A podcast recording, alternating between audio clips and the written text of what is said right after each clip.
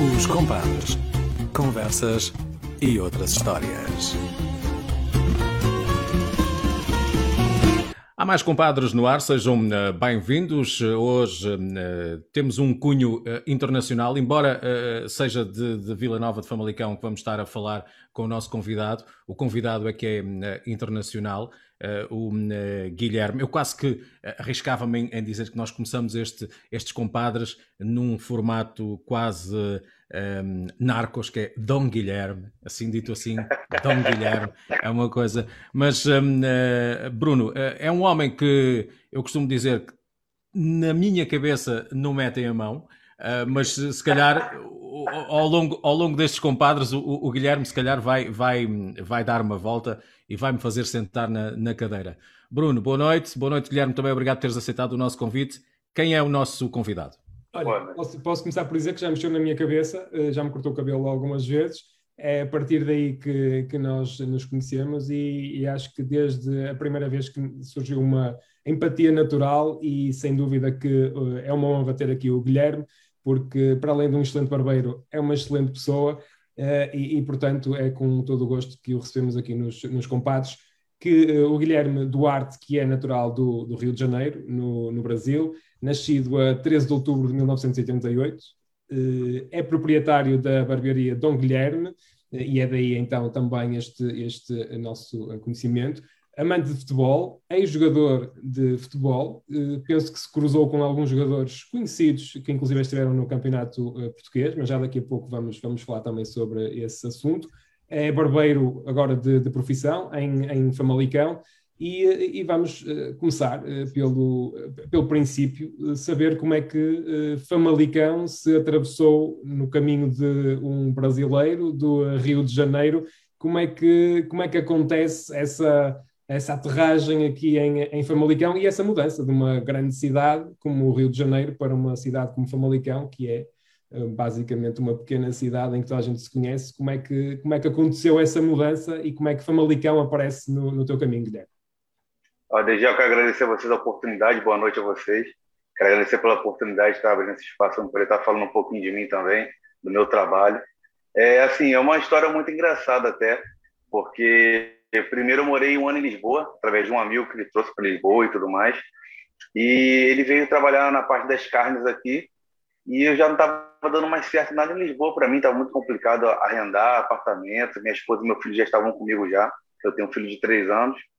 E estava muito complicado para mim. Esse amigo convidou e falou: Olha, Guilherme, vamos, vem para Famalicão. É, você tenta abrir um negócio aqui, cara. Vem para cá, vamos tentar e tudo mais. Eu falei: Cara, eu não vou para aí eu não vou para ir mesmo para o norte. Todo mundo fala mal do norte, todo mundo fala mal do norte, e não sei o quê. E o pessoal de Lisboa sempre falando para mim: não, não vai para o norte, o pessoal é muito bravo e tudo mais. Foi totalmente ao contrário. Quando eu cheguei no norte, fui super bem recebido. As pessoas são super receptivas. Não que Lisboa as pessoas não sejam receptivas, também são. Comigo foram muito bem receptivas, mas totalmente diferente de Lisboa, o norte. O norte do país foi muito mais acolhedor para mim. É, as pessoas foram muito mais receptivas. E foi uma coisa muito engraçada, que logo quando eu cheguei, eu vim para onde, onde hoje a barbearia se localiza, e eu estava uma região um pouquinho longe daqui, e eu pedi uma senhora para poder me falar onde é que ficava esse ponto onde estava arrendando essa loja.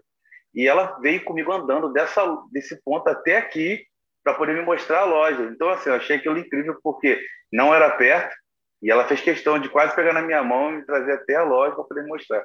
Então, é, é, totalmente diferente. Então, foi. Não, não acredito muito em em acaso, não foi por acaso, acho que tem uma coisa determinada para acontecer. É, então, assim, eu realmente vim para cá através desse amigo e eu acho que realmente tem que ser aqui, essa lojinha toda de vidro que parece um aquário, as pessoas passam olhando e, e acham engraçado ver o que está acontecendo lá dentro e tudo mais. E é uma coisa que eu friso bastante. É, eu sei que Portugal é um lugar muito mais seguro do que o próprio Brasil e o Rio de Janeiro, lógico. Eu sou da cidade que todo mundo fala da beleza do caos mas eu acho que eu invisto em segurança justamente para poder deixar minha loja exposta à noite. Então eu deixo realmente tudo em vidro. Então meu, meu sistema de segurança é um pouco mais forte para poder conseguir que as pessoas tenham essa recepção, que elas vejam a barbearia realmente aberta, vejam as camisolas dos jogadores, as pessoas que passaram por aqui e tudo mais, para que tenham essa recepção de ver como funciona a barbearia mesmo. Uhum. Mas o que é que te faz sair do, do, do, do Rio para Portugal, eh, em busca naturalmente de uma, de uma nova oportunidade e, e, já, já juntando a questão, o Rio tem cerca de 7 milhões de habitantes eh, por aí, eh, como é que é chegar a, sair de uma grande metrópole, ir para Lisboa e depois chegar à, à, à calmaria de Vila Nova de Famalicão? Então, vou, vou te falar três pontos. O primeiro ponto é que a lógica segurança, ela, ela para mim foi fundamental de eu vir para cá. Eu ainda tenho familiares no Brasil, mas a minha mãe também tem a, a priori de vir para cá, tem a vontade de vir para cá. É, mas é lógico, eu vim por causa do meu filho, eu tenho um filho, como eu falei, de três anos.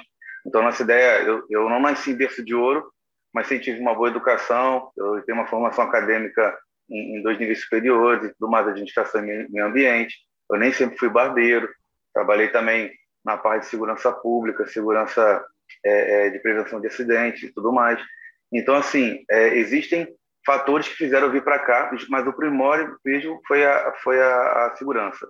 Então, eu queria dar uma boa educação para meu filho, como eu tive uma boa educação. É, eu fui criado pelo meu, pela minha mãe e pela minha avó. Meu pai e minha mãe se separaram muito cedo e, e, e eu tive essa criação por elas duas. Então, a prioridade dela sempre foi realmente a minha educação. Tanto é que ela falava para mim, a minha avó, quando era viva, ela falava: você pode jogar em qualquer clube do mundo, mas se você faltar a aula, eu vou te arrancar os cabelos. Eu acho que deu certo, porque. então, assim, então eu acho que ela foi mais assim. A minha mãe e minha avó sempre foram muito rígidas comigo quanto à educação. E eu acho muito bom isso. vou te falar o porquê. Hoje eu não sou rígido com meu filho, não estou falando de rigidez de serem bravos e tudo mais. Eles me colocavam realmente de uma forma que me fez eu entender isso. Hoje eu sou barbeiro. Muita gente fala para mim: ah, é, você hoje é barbeiro porque nada deu certo na sua vida. Eu já ouvi gente falar isso para mim. Pelo contrário, a barbearia para mim foi algo que apareceu e virou uma paixão. Eu sou barbeiro só há quatro anos e em quatro anos de profissão eu acho que eu já eu já consegui agregar muito mais para as pessoas do que quando eu tinha outra profissão. Então eu acho que eu agreguei muito mais às pessoas hoje. E eu só falo só não por pessoas que sentam na cadeira, como eu acho para a comunidade em si. É uma coisa muito engraçada hoje quando eu passo na rua as pessoas gritam: Oi, Dom! Que o português é um povo um pouco mais calado, o brasileiro é todo escandaloso. Gritam: hum. aí, vamos lá em casa, vamos fazer churrasco, vamos beber Coca-Cola e tal. E aí, é... bundão? É, também, também. também tem essa, também tem. Então, assim, é engraçado porque é uma coisa diferente. Para mim foi muito diferente isso. Então, assim, isso é, me deixa muito feliz. Você falou sobre 7 milhões de habitantes, são 14 milhões de habitantes. Ah, pois, eu estava a ver só, uh, uh, uh, ou seja, o, o Conselho é um município do, do Rio. Ah, sim, sim. Ah, você, tem uma, você tem uma ideia, tem uma comunidade lá, uma favela, né, são 2 milhões de habitantes só dentro dessa comunidade. Então, hoje, o grau de dificuldade, até mesmo a polícia fazer uma incursão lá, é muito complicado. Então, o Rio de Janeiro é muito complexo infelizmente é um sistema que ele é um sistema infelizmente corrompido. Mas existem pessoas boas como qualquer outro lugar do mundo, isso é uma coisa normal. É, mas a cidade onde eu sou, por exemplo, que chama-se Xerém, é uma cidade muito pequenininha, uma cidade muito muito tranquila. O número de, de, de roubo, o número de, de, de problemas assim com a violência é muito pequeno, é mínimo, mínimo, mínimo, mínimo.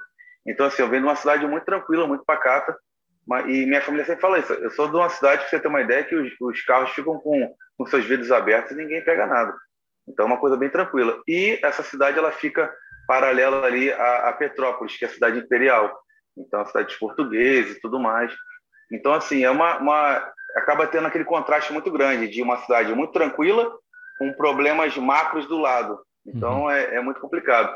E, assim, Famalicão é uma cidade muito pequenininha e isso me aconchegou muito por ser uma cidade parecida com a minha. Uma cidade que você conhece todos os rostos, você passa, vê aquela, aquela cara ali, eu conheço. Aquele bundão lá, eu sei quem é. então é muito, é muito uma coisa desse tipo assim. E isso me deixou muito à vontade. A minha família hoje está adaptada, meu filho está no infantário, então fui, fui, muito bem acolhido, a, a minha esposa também. Então isso é uma coisa que deixou a gente bem, bem tranquilo. Não, não sentiste essa, de, de, alguma forma, é, é, essa, essa história que tu contas da senhora que te acompanhou até, até ao local onde tu abriste o teu, o teu espaço comercial, não sentes de alguma forma um, um uma, uma, situação igualitária com, com as pessoas, agentes do, de, de Xerém, por exemplo, de onde tu, uhum. tu vens, que é essa proximidade que se sente aqui no Norte, que, por exemplo, não se sente em Lisboa, que é as pessoas ainda dizerem bom dia umas às outras na, na rua quando se cruzam, cumprimentarem-se, conhecerem-se todas, até de, certo, de certa forma darem algum apoio para quem precisa Uh, sentiste também essa, esse acolhimento? Senti, senti, senti, porque, é, é, assim, é lógico que no início as pessoas são um pouco, são um pouco desconfiadas, é normal. É, é, um povo desconfiado, a gente sente que é isso mesmo. O brasileiro, a maioria dos brasileiros que entram na barbearia, eu tenho até poucos clientes brasileiros, isso é um, até um fato engraçado. Eu tenho poucos clientes brasileiros, e isso eu vou falar mais para frente vocês o porquê que eu tenho poucos clientes brasileiros. É pela doutrina que eu aplico na barbearia quanto aos horários. Então, mais para frente eu vou explicar para vocês até o porquê. É, mas engraçado que é, o povo brasileiro fala, comenta muito isso. Ah, o pessoal é muito assim, muito receio da gente, muitas das vezes. E eu não senti tanto isso. Em Lisboa eu senti um pouco mais do que aqui até. Mas aqui não, aqui depois com o tempo, quando as pessoas começam a ver o seu rosto o tempo todo, você vai no café, você fala com outro. Eu sou muito comunicativo, falo com todo mundo. Eu faço amizade com cachorro, com gato, com todo mundo. Eu brinco com todo mundo. Então, é uma coisa minha particular. Na minha cidade também sou assim. Falo com todo mundo, me dou bem com todo mundo. Porque é uma coisa minha, sempre foi isso. A minha esposa é uma mulher mais calada, mas na dela não é tanto comunicativa. Eu não, eu falo pelos dois. Então, isso é engraçado. Eu estou a ver ali o, Bruno curioso com, com, com é, o lado futebolístico da, da situação. Vamos, daqui a pouco já voltamos a, a falar um pouco também dos uhum. problemas, uhum. dos problemas que se vivem que se vivem no Brasil. Mas vamos falar desse, desse ópio do povo que é, que é o futebol. Um, Bruno, vamos saber como é que foi o percurso do, do Gui, não é? É, eu, eu, eu, já sei alguns, alguns factos que, que nas visitas à barbearia fomos, fomos falando e fomos conversando, daí eu também conhecer um, um bocadinho mais mas uh, interessava-me, claro, interessava-nos uh, conhecer essa, essa parte ligada ao futebol, que uh, foste jogador de futebol durante algum tempo e, e cruzaste com alguns jogadores que, que, são conhecidos e que passaram por Portugal. Eu salvo erro, e, e posso estar enganado e corrijo-me se eu estiver enganado, o Allan Kardec, certo? Sim. Ponta de lança do Benfica? Inclusive, o, Guilherme marcava mais gols do que o Allan Kardec, na altura. Acho que o Kardec não ah, marcava. Isso, isso. O, Kardec, o Kardec era um bocado de pé de chumbo, pelo menos quando passou aqui, não era? Que aquilo... não, é um fato, é um fato curioso que eu, eu, eu tentei jogar bola até, até os 18 anos, que é a idade já, já, né, já fica já mais rapaz. Então, para mim foi um fato curioso, porque é, eu sou de Xerém, Xerém tem a base do CT do Fluminense. E eu tentei jogar bola para o Fluminense, fiz vários testes, não fui aprovado e tal. E depois fui para o Vasco tentar, eu sou vascaíno, meu clube do coração e tudo mais. E eu tentei jogar e fiquei uma, uma tempo, um tempo no futebol de salão, que é o futsal. Joguei um tempo no futebol de salão e depois fui retornar para um outro clube um pouco, menor, um pouco mais, menos expressão, que já é o Madureira, já é um clube mais, mais bem pequenininho mesmo. Só que nesse meio tempo que eu fiquei lá, eu acabei fazendo amizade com alguns jogadores. O Kardec foi um cara que é um cara sensacional, a gente boa demais. E eu acabei jogando com ele um tempo. Ele é a mesma faixa etária de idade que eu, mesma categoria, e a gente acabou pegando amizade. Os jogadores são, são fatos que eu sempre fui envolvido, porque é, anos depois que eu parei de jogar bola, que eu, que eu machuquei, eu tive um rompimento no tendão de Aquiles, não pude jogar bola durante um tempo mais. Eu ganhei muito peso, que é uma coisa normal também, quando o cara fica parado. E há, eu tenho 32 anos, há 10 anos atrás, há 22 anos atrás, é, não tinha essa, hoje, essa tecnologia que tem para a gente poder tratar desse problema. Então, foi uma coisa que para mim agravou bastante e tudo mais. Se fosse antigamente um rompimento de um ligamento cruzado, seria o mesmo problema, porque era, a medicina era muito caótica nessa época para esse tipo de tratamento. Então Mas, foi uma coisa. A lesão, que... a lesão foi o principal impeditivo para, para não teres uma carreira no futebol ou foram outras opções da tua vida que, que puseram o futebol? Não, eu, eu, não, eu acho que também, Bruno, eu acho também que foram opções de próprio técnico. Porque eu, eu, eu hoje eu sei que eu sou um jogador mediano, não sou jogador de alto nível nem de baixo nível, sou um jogador mediano. Quem vai jogar bola comigo dia de segunda-feira e os amigos daqui da Barbeira que vão e tal, eles me falam: pô, mano, você não joga bola, você entende bem de bola. Porque... Mas não é isso o problema, não é esse. O problema é que eu acho que tem um fator para tudo isso acontecer. A gente vê jogadores no nosso, nosso é, retrato aqui é, é, nacional, se nós olharmos bem, a gente fala, como é que esse cara joga bola? Algumas pessoas falam isso, que é uma coisa natural da gente que é adepto falar. Pô, como é que esse cara consegue jogar bola? Meu Deus do céu, que empresário bom. A gente acaba falando sobre isso, que é um fato natural do famoso corneteiro. No Brasil fala que o cara é corneteiro, uhum. que é aquela corneta gigante gritando. E é uma coisa realmente verdade isso, isso, isso acontece no meio do futebol. E eu acho que no meu caso também foi mais opção de técnicos também, que deram opção para outros jogadores no momento e tudo mais. E eu entendo perfeitamente. Tem amigos meus é, da minha região, lá, lá de Xerém, que se a gente montar um, um time hoje na nossa cidade e vier jogar contra outro um, um, clube aqui qualquer, a gente tem certeza que ainda consegue bater de frente a alguns clubes. Porque são pessoas realmente talentosíssimas e tal, e que também não deram para futebol.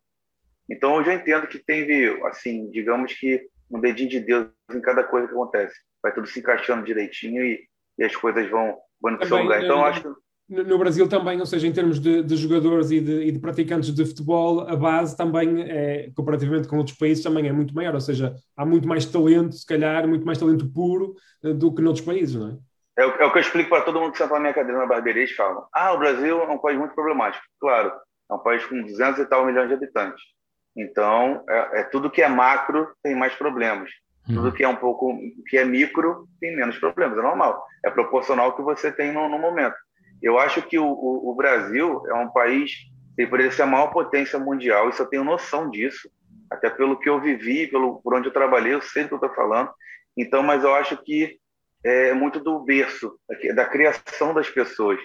É por isso que muitas das vezes eu falo, ah, eu acho que eu nunca fui brasileiro. Porque o meu pensamento é um pensamento totalmente diferente do que algumas pessoas pensam lá. Então, é, é um país que ele te abraça logo de cara quando você aparece, fazer amizade com você, você vai para casa comer churrasco, tomar cerveja quem bebe, tomar Coca-Cola quem quer. Então, é um país que faz amizade com muita facilidade, mas também é um país muito egoísta nesse ponto. É um país que se ah, roubar um grão de um quilo de feijão e roubar um milhão não é a mesma coisa. É a mesma coisa para mim. Quem rouba um grão de feijão e rouba um milhão de reais ou um milhão de euros é a mesma coisa. É ladrão. Então, isso é, é, é igual, é igual. Não tem, não tem muito o que falar. Então, eu acho que as pessoas têm que começar a ter essa consciência.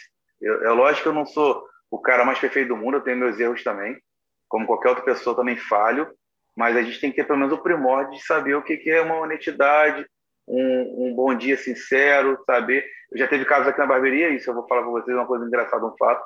É, teve um cliente que entrou uma vez na barbearia aqui e não me deu bom dia. Ele só entrou na barbearia e falou: Quero cortar agora. Aí eu olhei e falei: Não tenho vaga. Aí ele olhou para mim e falou: Mas você tá parado? Eu falei: Mas você não me deu bom dia. ele virou as costas e foi embora. Pronto. Tudo começa com um bom dia. Se o bom, for, o bom dia for legal, você vai fazer de tudo para atender. Mesmo que você não tenha vaga, eu vou dar um jeito. Vou atender 10 horas da noite, 11 horas. Eu vou dar o meu jeito. O problema tudo está no, no, início da conversa, no início do que você vai se propor ter a pessoa. É, eu, eu costumo dizer isso. Eu tenho que, quando chego na barbearia, eu tenho que incorporar uma nova pessoa. Eu posso estar com problema em casa, posso estar com problema com a esposa, com a família, posso estar com alguém doente, mas quando o meu cliente senta na cadeira, ele não quer saber disso, ele quer estar o cabelo bem cortado, ter um bom tratamento e receber aquele tratamento. Além de ele estar pagando por aquilo, você tem que ter isso na sua cabeça, a consciência de que ele chegou, eu tenho que tratar ele bem, ponto final. Não hum. tem o que você fazer, você não tem muito para onde correr. Oh, Guilherme, mas uh, nós no futebol, no, nós temos uma questão de mentalidade eh, em termos. Eu, já, eu percebi que, que, tu, quando dizes que tens uma forma de pensar, eh, nós temos uma faixa, às vezes também faz parte de, ou do nosso ADN ou da educação que temos, que é um, a questão da, da, da, da, adaptação, às vezes a questão de, de, de para simplificar. Até no, no, a nível de futebol, nós sabemos que há jogadores brasileiros que se adaptam mais ao futebol europeu porque são mais europeus na forma de jogar, não é? Uh, ah, um, por outro lado, nós, tu quando falas no, no, Brasil como poderia ser uma potência em termos futebolísticos, que o é, mas foi perdendo alguma hegemonia porque, porque eh, na Europa o futebol começou a ser mais rápido, mais jogadores brasileiros uhum. começaram a jogar e depois a adaptação que o futebol brasileiro quis fazer ao futebol europeu, porque nós vemos a seleção brasileira também já não é aquela, aquela hum, fabulosa seleção. Aquela magia. É, de Sócrates, aquela, aquela de, seleção de Sócrates, de, de Cerezo e, e, uhum. e daquela rapaziada toda que jogava quase de olhos fechados houve uma questão de, de, de, adaptação e de modernização do futebol brasileiro que acabou por, por também fazer baixar um pouco até a nível de, de seleção. É, é, um pouco o, o facto do jogador brasileiro vir de um clima que é aquele clima do calor tropical, tropical que é tudo, tudo funciona mais. O, o Serginho, ex-jogador ex dessa da seleção, ponta de lança brasileiro, uma altura veio jogar no Marítimo e não ficou muito tempo porque o que ele disse ao treinador foi: professor, quem tem que correr é a bola, não sou eu. E, e, é, e é, é, é, um bocado essa mentalidade que, que, que é. o, o jogador brasileiro tem que às vezes depois não se consegue adaptar porque tem que correr também. Tem. Bom, eu vou te falar, isso é, isso é a escola brasileira. A escola brasileira, eu vou te falar, eu jogava de avançado, que é o 9 aqui, depois eu fui pro 10 e fui jogando, fui, vamos dizer que eu fui recuando. Não cheguei guarda-rede, mas fui recuando. Então, assim, mas chegava ali 10, jogava de 8, 9, 11, sempre ali. Mas é engraçado que os meus professores, né, os misters antigos, eles falam para mim assim, olha, é, você é atacante, você tem que marcar gol, mais nada. Essa mentalidade aqui não funciona. Eu já vi jogo de miúdos aqui que o miúdo tem que vir até o meio de campo para ajudar a marcar, o atacante, o avançado. A, a mentalidade já de pequeno é totalmente diferente. É lógico que o futebol evoluiu, nós sabemos que o futebol evoluiu, mas não é que o Brasil tenha parado no tempo. É que essa mentalidade do futebol brasileiro é que, por exemplo, na, na favela os meninos jogam na rua descalços, fazem aqueles golzinhos com chinelos e tal, e vão fazer aquilo ali. Então ali você tem que ser defensor e atacante, joga em dupla, às vezes em trio. Então você tem que saber fazer tudo. Então quando você chega no, no, no campo, né, no, no, jogo de 11, o pessoal fala, ó, o, o trinco ele vai guardar ali junto com o defensor, os laterais vão correr ali para poder apoiar o ataque, e o meio de campo tem que armar o jogo para o atacante marcar o gol. A ideia é essa. No futebol brasileiro, a ideia é essa, infelizmente é essa. Você pode jogar em esquema 3, é, 4-3-3 ou 3-5-2, não importa. O esquema é que o, defensor defende, ele não vai dar apoio, não vai ligar na ponta nem nada, e o atacante tem que se virar por ele marcar o gol. Essa, essa é a mentalidade. Então, por exemplo, a ida do Jesus para lá mudou muito essa mentalidade. Ele já botou um jogo mais dinâmico. Eu sou vascaíno, que é, um, é clube que é rival total do Flamengo. Eu, eu, eu não sou anti-Flamengo. Eu nem tenho no meu vocabulário o Flamengo, então é totalmente diferente. É tipo Porto Benfica Esporte. É uma guerra mesmo. O, Mas, assim, o, Vasco, esposa... o Vasco também teve um treinador português uh, recentemente, o, o Sapinto. Teve, o Sapinto. Sapinto. Sapinto. É o Sapinto, Sapinto. Tem pouco tempo lá. Então, assim, o, o, a minha esposa, por exemplo, é flamenguista. E é até engraçado essa guerra dentro de casa. Ela fica, é, o seu clube está meio complicado. Eu fico, é, infelizmente. Então, assim, essa dinâmica do futebol foi bom ter acontecido, que deu uma chacoalhada no futebol brasileiro. Então, a forma de se jogar está tá sendo mudada. Só que, por exemplo, existem jogadores que não conseguiriam se adaptar aqui tranquilamente. O Paulo Henrique Ganso, por exemplo, que hoje está no Fluminense. O Paulo Henrique Ganso é um jogador que tem muita qualidade, mas ele não é um jogador rápido, não é um jogador que se adaptaria ao futebol europeu, porque a bola tem que rolar rápido em compensação, ele também tem que correr bem e marcar bem. Ele não é um jogador que faz isso, é um jogador muito lento. Eu, por exemplo, no futebol europeu, não iria me adaptar. Isso eu já digo antemão, sou um jogador, sempre fui um cara muito lento, mas sempre fui um cara com drible muito rápido e um passe muito bom. Então, para o futebol brasileiro, talvez daria muito certo. Para o futebol europeu, já iria ter que preparar o meu físico totalmente e minha mentalidade para aquilo. Tanto é que, quando eu cheguei em Lisboa, eu fui a Torres Vedras com um amigo jogar, e nesse jogo que nós estávamos jogando, eu cheguei com, um corpo muito melhor do que eu estou hoje. Portugal fez engordar aí quase 13 quilos, então é bem complicado, muito complicado. E olha que eu não bebo, e olha que eu não bebo. Então foi bem complicado. E aí, engraçado que é, eu estava no jogo e tudo mais, e ele falou: Ô, oh, esse, esse Zuka aí joga direitinho, vamos botar ele para jogar outro jogo. Eu fui para jogar com o cara, e eu dei um passe, ele marcou o gol. Eu não sabia que aqui em Portugal, quando eu falo o fogo, não é o fogo que eu vou falar, pode, pode. era outra coisa. Eu falei, esse cara tá me xingando, por que esse cara tá me xingando? Eu acabei de dar o passo para ele.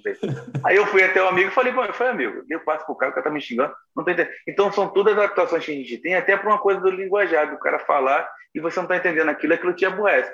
Então, uhum. o futebol, ele, a gente sabe que vai se adaptar devagarzinho. Alguns jogadores, por exemplo, que vieram agora, é, nessa, nessa última época agora, vou usar o exemplo do Cebolinha.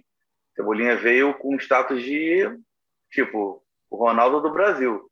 E acabou que ele não, não deu tanto certo. Talvez no primeiro ano não deu tanto certo. Talvez na segunda temporada agora ele vai tentar jogar um pouco mais, ter um pouco mais de, de sensibilidade, de estar tá tendo tempo de jogo também.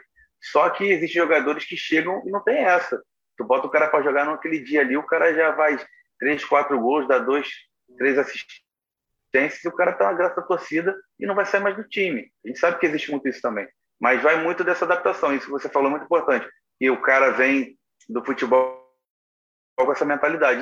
O berço do futebol brasileiro é dessa forma. É o cara que o atacante marca gol, o meio de campo dá o passe, o cinco ajuda na defesa e os laterais apoiam o ataque. É, é, a verdade é essa, infelizmente. A única coisa que não muda no mundo todo é o guarda-rede. Pois isso é, aí, isso aí é, pra, não tem. É, pode ser igual. Sempre igual. Trabalha-se muito, é o primeiro a chegar e o último a sair dos treinamentos. ganha-se menos e quando pega o pênalti, não tem a bonificação como é o atacante quando marca é o gol. Isso é, é mais xingado sempre, não é? É mais xingado é, sempre. E, e, quando, e quando falha, é sempre o gol na própria, não é? O avançado Nossa, pode falhar. Coitado. O, o, avançado pode falhar, mas o guarda-redes falhar é sempre uma penalização grande para a equipa, não é? Olha, tu, tu, falaste aí no, no, futsal também, deste. De, de, como, tens, acompanhas o futsal em Portugal ou não? Acompanho pouco, acompanho um pouquinho. Acompanho muito, eu acompanho mais futebol de 11 do que o futsal. Hum, sabes que Mas temos. Sou... Hum, o Sporting, por exemplo, foi pela segunda vez campeão mundial. Campeão mundial e tem jogado aí com essas trutas europeias. No Brasil, o futsal também é. é, é, é aliás, o melhor jogador do, do mundo atualmente é o, é o Ferrão, que, que, é brasileiro também. Falcão, Falcão, Falcão. Não, não é, agora já é o outro. Oh, Ferrão, Ferrão, Ferrão. que está tá a, jogar, está a jogar no Barcelona, salvo erro. No Barcelona, mas, uh -huh. mas tínhamos o Falcão, que era uma grande referência, ainda hoje é uma grande referência. Um, Fala, fala-me um bocado do Falcão, porque em Portugal fala-se muito do Falcão, mas uh, quando chegou o YouTube é que se vai vendo no YouTube, mas é, é muito craque, não é? Não, mas o, Fal o Falcão é um cara que veio da, da, da, geração do Manuel Tobias ainda. Existia um jogador antes do Falcão que chama-se Manuel Tobias, jogou no Vasco durante muito tempo, era o camisa, camisola 5. E esse cara é um cara que, tipo, era o Falcão, só que jogando de ala. Não era igual o Falcão, que é o Falcão brincalhão que faz tudo. Então o Manuel Tobias foi o cara que revolucionou o futebol no Brasil. E logo depois chegou o Falcão mesmo estourando tudo. Falcão, é o, é o Ricardinho o Falcão dispensa qualquer, qualquer comentário. A gente que na barbearia brinca muito sobre isso, que eu falo com o Pedro, que trabalha comigo, que é português, eu falei, Pedro, Falcão Ricardinho ali, lógico que é o Ricardinho, eu fico rindo, só rindo. Você sabe que não é, você sabe que não é. Então tem essa brincadeira. E eu, por exemplo, vou dar uma opinião, fugindo rapidinho do futsal para o campo de novo. É, eu sou um cara que tenho três ídolos no futebol, assim, no futebol de 11, que é o Ronaldo Fenômeno, o Careca. É o cara para mim, é o número um para mim, sempre foi. O dois é o Zidane. E o terceiro é o Figo. Então eu tive a oportunidade de ver os três jogando juntos. Eu tive a oportunidade de ver os três no Real Madrid jogando juntos. Para mim foi assim, foi top, foi pronto. Já agora para mim já está tranquilo. Eu já vi os três juntos, para mim já foi. Então são três jogadores que eu gosto muito. Agora, se você falar de todos os tempos, quem você acha o melhor do mundo e tudo mais, não tem jeito, vai ser o CR7 para mim de longe e não tem. Não é porque eu estou em Portugal, é uma briga muito grande que tem na barbearia. Estou só abrindo esse, esse espaço, porque tem uma briga muito grande aqui entre eu e o Pedro sobre isso. O Pedro é, é, um, é um português amante do Messi. Messi. Uhum. Gosta muito do Messi. Eu sou um cara brasileiro que gosta muito do Ronaldo. E ele com o Ricardinho não abre mão eu não abro mão do Falcão. Então é uma briga que tem sempre. Essa briga mas o futebol é, é, é, o futebol é isso mesmo, é essa, é essa a alegria do futebol, é o facto de, de, de, ter tanto, tanto jogador bom que às vezes em termos comparativos, e eu até nem gosto muito de comparar no sentido em que é um jogo coletivo, não é? É, não, não, é. Eu, por exemplo, sou, sou, sou, sou da opinião que montar um, um, todo um time em torno de um jogador às vezes é muito complicado. Por exemplo, nós chegamos ao ponto de, de, de por vezes o Ronaldo não jogar na seleção e, como nós dizemos, os miúdos darem conta bem do recado. Sim, Quando ele sim. está em campo, a preocupação é levantar a cabeça e procurar onde é que está a CR7 para colocar a bola. Às vezes é, é mais, é, mais, é mais complicado. Mas olha, mas eh, vamos, vamos estar aqui um bocado a corda, eh, voltando, voltando à barbearia, porque eu fiquei curioso dessa situação do horário dos brasileiros. Eh, os clientes, Os clientes brasileiros, como é que funcionam? Eu vou, eu vou lhe falar o que acontece. Nós trabalhamos aqui com um, um sistema de agendamentos. Esse sistema de agendamento ele funciona muito bem, é um aplicativo que o pessoal sai com o aplicativo e tudo mais, e você faz agendamento por lá. Aparecem os meus horários, horários dos barbeiros e tudo mais, e você consegue agendar. O que acontece? Nós atendemos aqui um corte de cabelo de 40 em 40 minutos. Até a gente higienizar tudo, agora com, a parte da DGS, do Covid e tudo mais, demora um pouquinho mais. Então a gente tem um tempo de 5 minutinhos para poder fazer isso. Ok. Para cabelo e barba, é um tempo de uma hora. O que, que acontece? Aqui é muito difícil arrumar um parque para poder estacionar. E a desculpa sempre é o parque. A gente já sabe que a desculpa é o parque. Mas, mas não tem como você demorar 30 minutos para achar o parque. Se seu horário, supor, era 10 horas, você chegou 10 e meia para cortar o cabelo. Isso acontece muito com os brasileiros. Os brasileiros chegam aqui, tipo, meia hora depois, o cara estava no Sagres tomando uma, uma, cerveja junto com um amigo, esqueceu do horário e apareceu. Então, o que, que eu faço? É lógico que eu não, não sou um cara que vou ficar aqui brigando com todo mundo e gritando e falando, não sou disso. Eu falo para ele, pessoal, infelizmente eu tenho que remarcar, porque eu não posso atrasar o outro cliente que já estava agendado. Não, não é correto fazer isso. Então a gente, a gente trabalha aqui no horário certinho, de 10 da manhã às 7h40 da noite. A gente tem a nossa pausa do almoço, tem uma pausa para o lanche, eu e e tal. Então, assim, é uma coisa que não é absurda, mas tem como o cara se programar, por isso que existe o aplicativo. Então você consegue agendar um corte de cabelo daqui a três meses, o que acontece. Com essa parte do futebol, a gente entrar um pouquinho na parte futebol, se me permitirem falar isso, é engraçado como que aconteceu essa gestão dos jogadores de futebol comigo no, na, na, barbearia. O que, que, é importante, o que, que foi importante para mim e eles têm noção sobre isso. É, vamos supor, hoje eu atendo quatro clubes em Portugal. Agora três, porque diminuiu um clube, porque não tinha como ter essa logística de ficar indo lá. Então eu atendo Famalicão, o pessoal do Gil Vicente eu atendia, é um clube que eu não atendo mais, não tem como por causa da logística, por ser em Barcelos o pessoal do Porto e o pessoal do Moreirense, que o Valtinho o Walterson era do Famalicão e passou a ser do Moreirense. Então, se a gente para para adaptar direitinho, o que, que eu faço? Toda semana tem os jogos. Tem jogadores que cortam cabelo toda semana, tem jogador que não corta cabelo só de 15, 15 dias. Eu, uns dois dias antes, monto meu agendamento já com os horários deles certinho.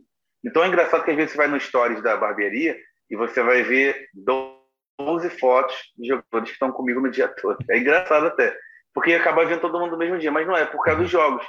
Então, dois dias antes dos jogos, um dia antes do jogo tal, o cara vem ali, corta seu cabelo, tem o um tratamento e tudo mais e vai. Isso, para mim, foi um ponto positivo. Por que foi um ponto positivo? É, os jogadores não tinham mais aquela dor de cabeça de ficar ligando para barbearias para poder saber o horário. É lógico que eu vou agora vender meu peixe e vou falar, a minha qualidade de serviço é boa, eu tenho que confiar no meu trabalho. Eu sei que minha qualidade do meu serviço é bom, meu trabalho é bom, eu sei que tem um nível legal, as pessoas gostam. E o jogador de futebol ele é muito exigente. E eu também tenho que passar a ser exigente, por quê? Porque o meu cabelo aparece na televisão, então, e às vezes eu tenho que dar print no cabelo para me saber onde eu estou falhando. Eu tenho que estudar o cabelo do cara como é que era antes.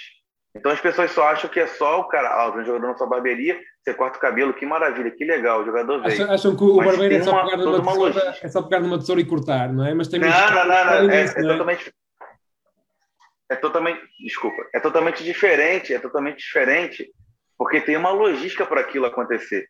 Então, assim, eu, eu no meu caso, é, eu quando comecei a atender alguns jogadores, eu ia até o Instagram do cara e olhava o cabelo dele antigamente como é que era. Aí eu ia lá e pegava um vídeo de um jogo dele antes e também dava uma olhadinha para me saber.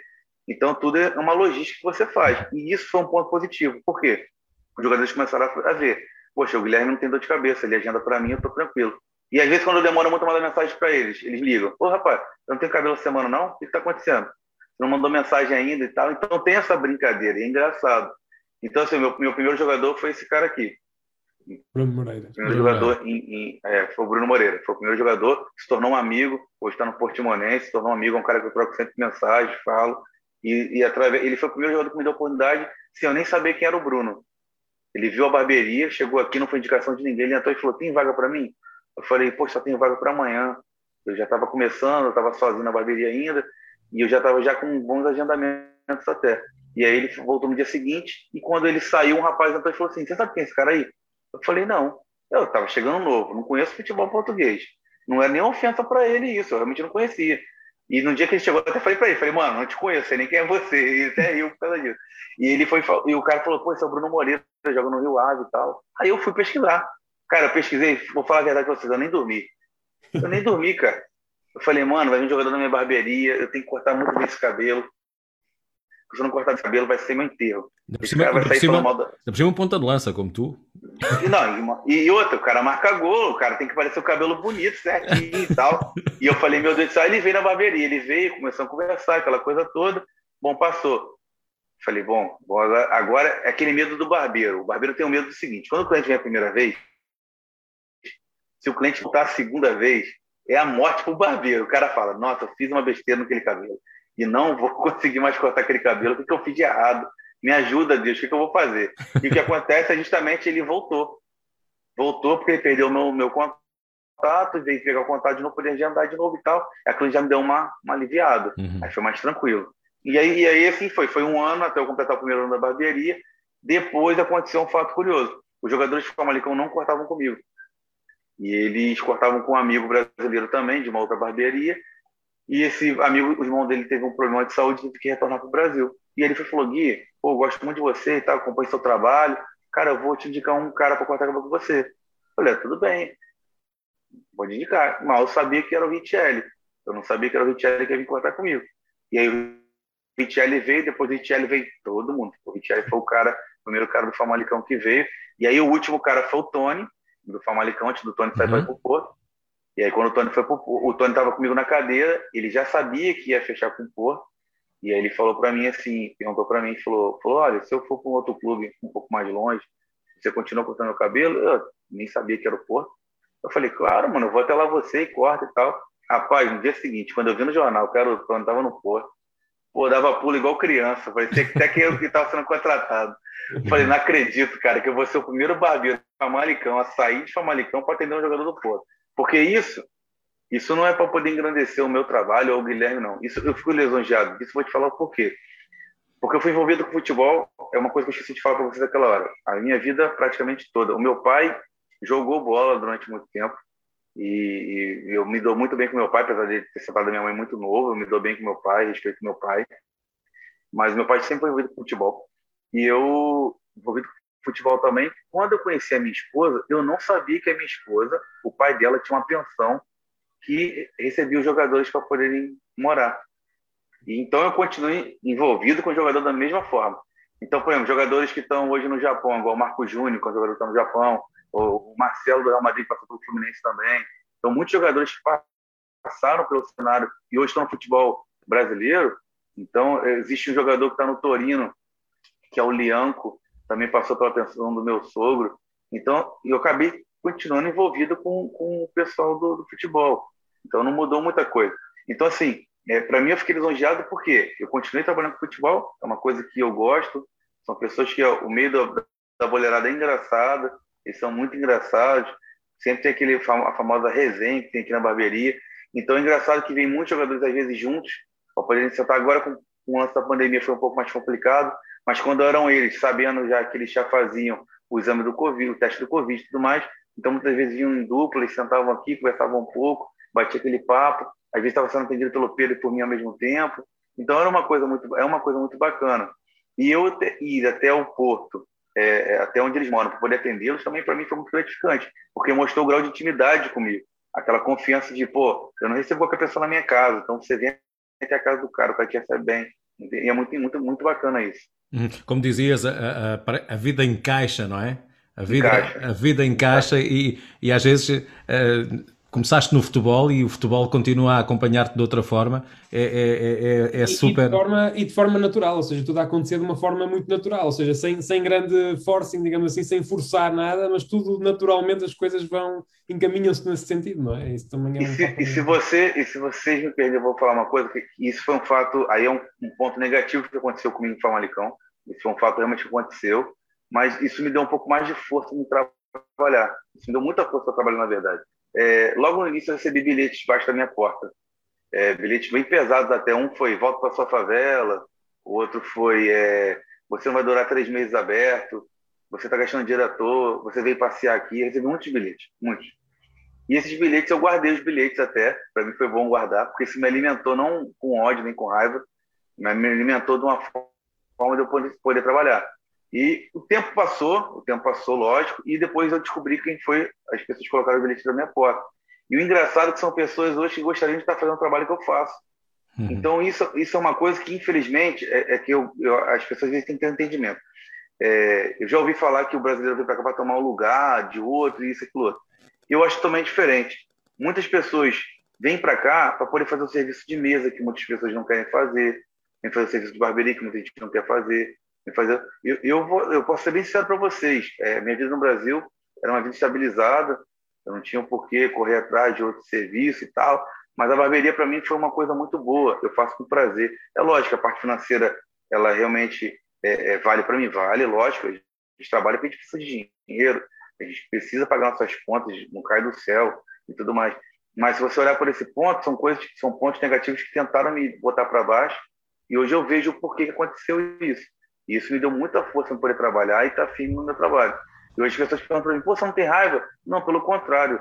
Eu acho que minha porta está aberta e muitas pessoas entram aqui na porta, até outros barbeiros fora daqui. Isso é uma coisa que eu gosto de deixar bem claro para todo mundo.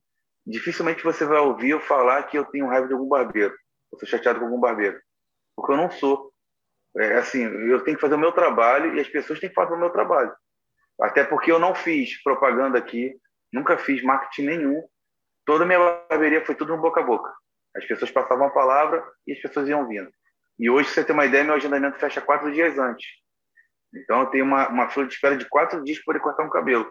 Isso, para mim, é muito gratificante. Por quê? Aí agora eu vou poder falar. Sou um brasileiro que saiu de uma cidade caótica, cheguei com uma mochila e uma mala, vim primeiro sem minha esposa e sem meu filho para cá, fiquei três meses longe deles e tive um grande agravante quando eu cheguei a Portugal, em Lisboa. Quando eu desembarquei em Lisboa, minha avó morreu no Brasil. Eu tive a notícia que ela morreu no Brasil. Então, são fatos que algumas pessoas não sabem. A gente carrega uma bagagem muito pesada até chegar ao ponto que a gente está hoje. Então, uhum. o pessoal acha que ah, o Guilherme veio com dinheiro, investiu e botou isso e tal, tal. Não, não é negativo. Pelo contrário, meu primeiro trabalho em Portugal foi numa plantação de tomate em Torres de Vedras para plantar e catar tomate. Então, é totalmente diferente. Depois eu fui trabalhar numa barbearia de uma senhora de 71 anos dentro do Centro Comercial da Portela, lá em Lisboa.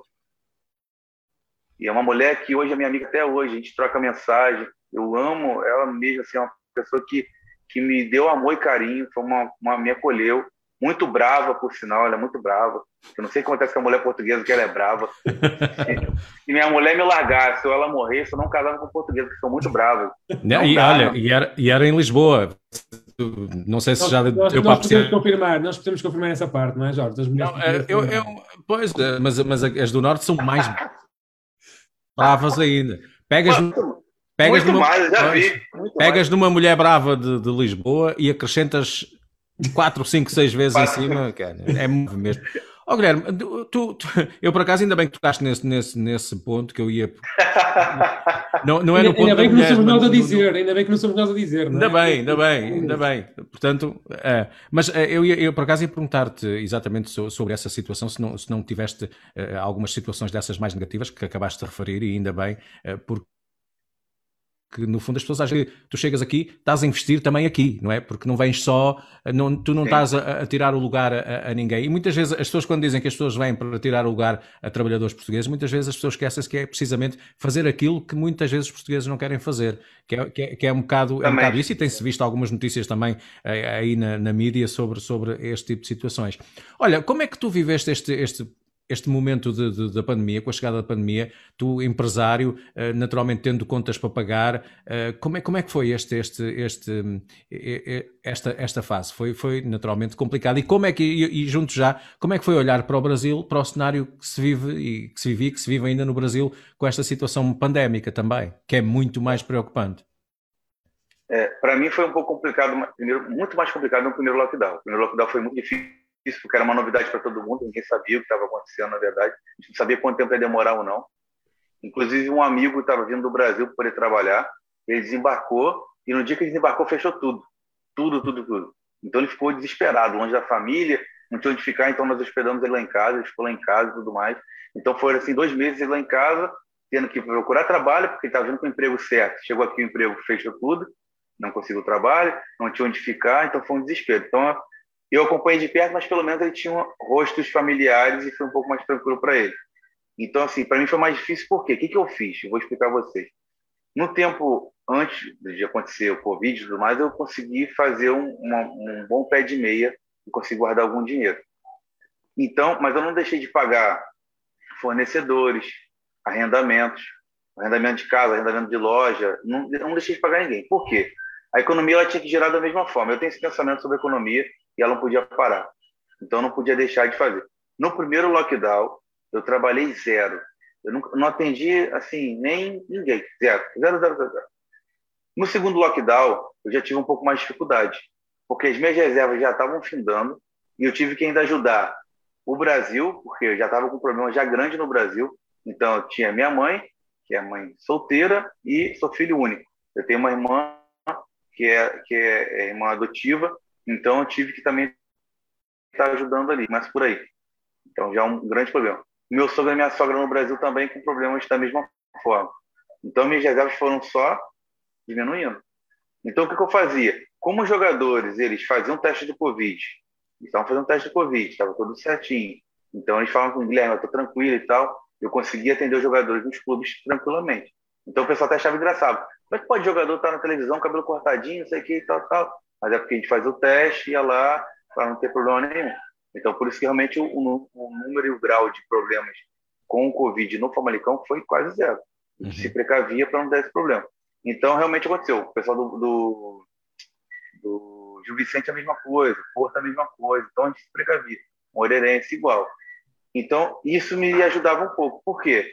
Como era semanalmente que eles cortavam o cabelo, então eu mantinha minha clientela ali ativa da semana, então entrava pelo menos alguma coisa para poder estar fazendo. Eu sei que muita gente falava, ah, mas isso é um absurdo e tudo mais, mas infelizmente eu não tinha de onde tirar se eu não fizesse dessa forma. Como as minhas reservas cada vez estavam mais baixas, eu precisava fazer de alguma forma ganhar dinheiro. E eu não fiz, eu tenho certeza de nada demais, porque era uma coisa tudo feito certinho, mas infelizmente precisava fazer dessa forma. Então, uhum. assim, foi um baque muito grande. E o Brasil? O problema hoje no Brasil, por exemplo, eu recebi notícias essa semana de perda de pais e amigos. Isso me dói muito, são pessoas da minha infância, pessoas que, que fizeram parte da minha infância. Me dói muito e muita gente tem a visão totalmente diferente do Brasil. Eu, eu, não, eu não tenho uma visão de militar, não, tenho, não sou um cara autoritário, nada disso, mas eu tenho um pensamento totalmente diferente que algumas pessoas têm. Eu não sou de esquerda e nem sou de direita. Eu sou um cara progressista. Eu gostaria muito que o Brasil tivesse numa situação boa, que as pessoas tivessem bons salários, que as pessoas tivessem acessibilidade à saúde, educação. Eu gostaria disso, só isso. O básico, eu gostaria do básico. Infelizmente, o país não é um país desse. O, o país viveu durante X anos, aí mais de 20 anos quase, com a esquerda no poder. E deu esse problema todo que deu. Aí, quando a direita assumiu, botaram a culpa na direita, sendo que já tem um histórico totalmente diferente. Então, o problema hoje da saúde do Brasil não é por causa do Lula do Bolsonaro, tem já um histórico atrás disso. O Lula veio com esse problema todo atrás, e o Bolsonaro assumiu o avião que estava caindo. E agora está tentando levantar. Então, ele tem divergências. Eu não estou a favor nem de um nem de outro. Eu sei que tem muitos problemas sobre isso entre eles dois. O que eu quero falar para vocês é que hoje a situação no, no Brasil está caótica com o Covid justamente porque nós não temos estrutura para receber esse problema. Mas se vocês puxarem na internet, alguns vídeos um tempo atrás, vocês vão ver um vídeo muito engraçado, assim, eu falo engraçado porque é uma coisa que vai encaixar perfeitamente, foi que o meu próprio, como eu falei com vocês, o ídolo que eu tinha no futebol, que era o Ronaldo, ele dá uma entrevista junto com o Lula e pergunta, ah, mas a Copa está chegando, tem que construir hospitais. E ele responde, como vai construir hospitais se a gente precisa de estádio? Futebol se joga no estádio, não se joga no, no, no hospital. Então, isso são coisas da Copa do Mundo que poderiam ter investido em hospitais e não investiram, investiram em estádios, que hoje tem estádios lá abandonados que ninguém utiliza. No Amazonas, por exemplo, quem vai jogar lá? Cobra, jacaré e onça. Uhum. Não tem muito o que jogar no, no Amazonas. Não tem clube grande no Amazonas para poder jogar. Então, são coisas que aconteceram no passado que hoje influenciam, vão impactar hoje. Por isso que eu acho que, por exemplo, até você vai fazer um empréstimo de alguma coisa, você tem que saber o seu impacto futuro, como é que vai ser. Hoje você está empregado, talvez amanhã você não esteja empregado. Então tem, existe um grande impacto sobre isso tudo. E isso do hospital, eu posso te garantir que eu acho que ele deve ter um arrependimento enorme ter falado isso, que foi uma uhum. coisa bem pesada. Olha, mas o, nível, o, o, nível de corrupção, e tu quando dizes quem, quem rouba um saco de feijão e quem rouba um milhão, e eu concordo, não deixa de ser ladrão, mas o nível de corrupção é enorme e é transversal, não é? Porque, eh, no fundo, no fundo, o exemplo que vem de cima não é bom, toda a gente tenta à sua maneira e à sua dimensão, não é? Portanto, qual seria a solução? Tu, enquanto brasileiro, com uma visão uh, progressista, qual é que seria a visão, a, a solução? Ah, eu tenho um pensamento, eu vou falar dois pensamentos. Um, um é muito até radical, foi, aconteceu há pouco tempo agora. Infelizmente, quem, quem mora numa comunidade, numa favela, é, tem condições precárias. Infelizmente, são pessoas que não estão ali por livre e espontânea vontade, porque não tem condições de estar em outro lugar mesmo. Mas, por exemplo, esses dias a, a Polícia Civil, que é a Polícia Judiciária do Rio de Janeiro, ela fez uma incursão numa, numa comunidade e ela bateu 28 pessoas. Dessas 28 pessoas, 26 tinham passagem pela polícia. Infelizmente, dois moradores morreram, infelizmente, um policial morreu também e 26 bandidos. Para poder fazer uma limpeza dessa na comunidade, infelizmente, vão ter, como qualquer outra guerra, inocentes vão morrer. Isso pode ser gente da minha família, como pode ser pessoas próximas. Infelizmente, uma guerra, isso acontece. Para isso acontecer, vai ter que começar a vir, a vir do alto. E como é que funciona isso?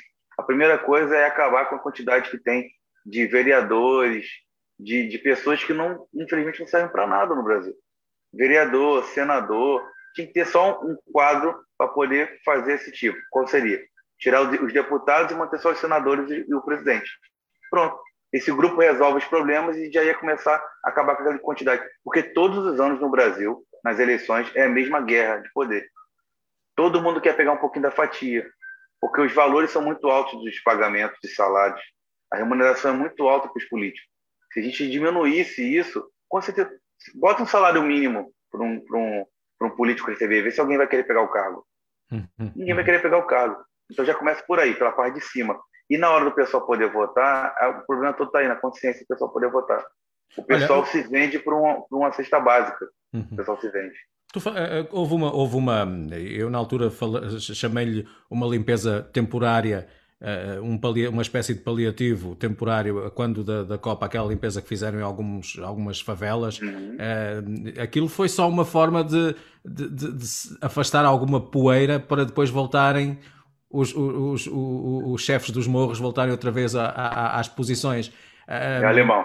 Ah, pois, e, e, depois é assim, eu, eu, eu, acompanho muito, não sei se já ouviste falar do delegado da Cunha, que é de São Paulo. Sim, sim, sim, de São Paulo. Que é de São Paulo e ele tem uma posição uh, muito, muito uh, radical e, e, e, e, ainda bem que abriu, tem um podcast e vai falando de forma aberta, vai mostrando também as operações, lançou a ideia de trabalhar com câmaras no uniforme até uhum. para provar que... Uh, e ele dizia uma coisa relativamente a esse ponto que tu falaste do último, desse grande problema que houve no Rio aqui há, aqui há, há dias, o polícia que foi abatido tinha acabado de sair do, de dentro do, do, do carro para afastar uma barreira e, e, e o tiro estava, estava marcado, eles que se chamam tiro marcado. Uhum. Uh, e ele, ele, disse que foi impressionante a quantidade de armas que foram, que foram uh, capturadas e armas de guerra, armas que nem a própria polícia brasileira tem. Como é que isto é possível? Então, vou te falar, existe, existem vários fatores para isso acontecer. Primeiro, o tráfico de armas pesado o tráfico de armas é muito fácil. Então, a compra de uma arma hoje no Brasil, você compra uma arma, desculpa, com muita facilidade. Mas, infelizmente, mas isso assim, acontece. Uh, às vistas eh, claras, uh, não, as vistas mercado, claras não, mercado um negro, sim. Você vai conseguindo chegar devagarzinho, você consegue fazer. Qual o grande problema hoje no Brasil são as fronteiras. O Brasil tem grandes problemas de fronteiras, e enquanto as fronteiras elas não forem bloqueadas totalmente, para esse tipo de passagem, tanto de drogas quanto de armas, isso sempre vai acontecer. Para você ter uma ideia, já presenciei amigos que, mostraram é, vídeos e etc., que, por exemplo, tinham lança-granadas, tinham RPG. dá para derrubar um helicóptero e tudo mais. Uhum. Então, são coisas muito pesadas. E, assim, então a facilidade dessas armas chegarem até, até o Rio de Janeiro, São Paulo, tudo mais. O da Cunha, por exemplo, é um cara que eu admiro muito, é um cara muito corajoso. E é engraçado que ele até fala fala que os próprios bandidos seguem ele. É verdade. Justamente é quando ele fala, ah, vou fazer uma operação. Ó, gente, o da Cunha tá na pista, pelo amor de Deus, vamos fechar a biqueira. E os caras saem correndo. Então, assim, é uma coisa que é. Agora, existem fatos também legais que aconteceu de 10 anos atrás. O cara foi preso e o cara encontrar com ele 10 anos depois e falar: ah, você me prendeu lá, hoje eu estou trabalhando, tenho aqui, eu vendo meu, meu, meu doce, vendo, faço isso, aquilo outro. Então, existe realmente. E eu não sou um cara que diz que a pessoa não pode mudar, mano. Qualquer pessoa pode mudar, basta querer. Agora, que o sistema penitenciário do Brasil não tem como colocar e o cara sai de lá bonzinho, não tem. É muito uma, difícil. A, chamada reinserção, é uma, não é? É, é uma, é uma exceção. Isso aí é uma exceção muito forte. Entra, o cara entrou ruim e vai sair melhor. Não, ele vai entrar ruim e vai sair mil vezes pior, isso eu posso te garantir. Então, isso é uma, isso é uma mentira. O sistema penitenciário no Brasil, ele é falho, ele é corrupto, e é problemático, não tem como o cara conseguir fazer aquilo ali, infelizmente. E eu não estou falando isso dos guardas penitenciários, não. Eu estou falando do próprio sistema que existe. Que é o sistema do... interior, sim. Porque existem muitas facções, existem várias N facções, é muito problemático. São coisas que realmente acontecem. Infelizmente, não tem muito o que o cara fazer. Olha, deixa-me só dizer que quando, porque já fiz o contacto com, com o da Cunha, se ele responder para participar no nosso podcast, vou-te convidar também para depois colocar algumas questões ao, ao, ao, da Cunha.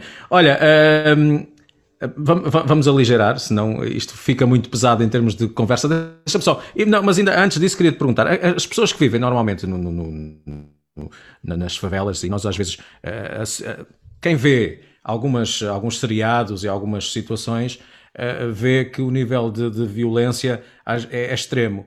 Eu costumo dizer que a realidade é igual àquilo que se vê na ficção ou é mais violenta?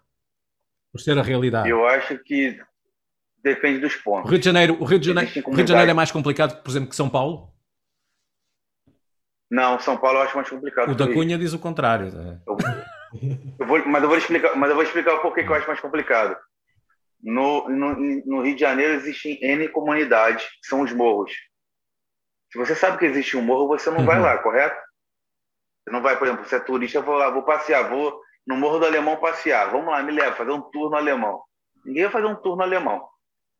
Dentro da em São Paulo, existem rotundas, como aqui em Portugal. Você dobrou a direita, caiu dentro de uma comunidade, acabou, você não sabe o que está acontecendo. Então existem os morros, você não vai no morro. Lá não, lá é tudo plano, bonitinho, não tem muito o que fazer. Então, se você cair dentro de uma comunidade, você vai rodar ali na comunidade. Agora, é lógico, existem muitas favelas complexas lá em São Paulo, é muito complicado. E eu não discordo do que ele está falando, porque realmente cada um vai viver a sua realidade, vai saber a sua realidade de complexidade. Mas eu sei que o Rio de Janeiro também não é muito fácil. Agora, em, termos de violência, eu acho um pouco menor, vou te falar o porquê. Porque existem, acho que são, agora não lembro quantas comunidades existem no, no Rio, mas existem muitas cidades que são muito tranquilas muito, muito tranquilos. Então, muita gente, por exemplo, eu vejo muitos, muitos portugueses perguntando para mim aqui: ah, eu quero ir no Rio, eu quero ir em Ipanema, em Copacabana. Eu falo: esquece isso.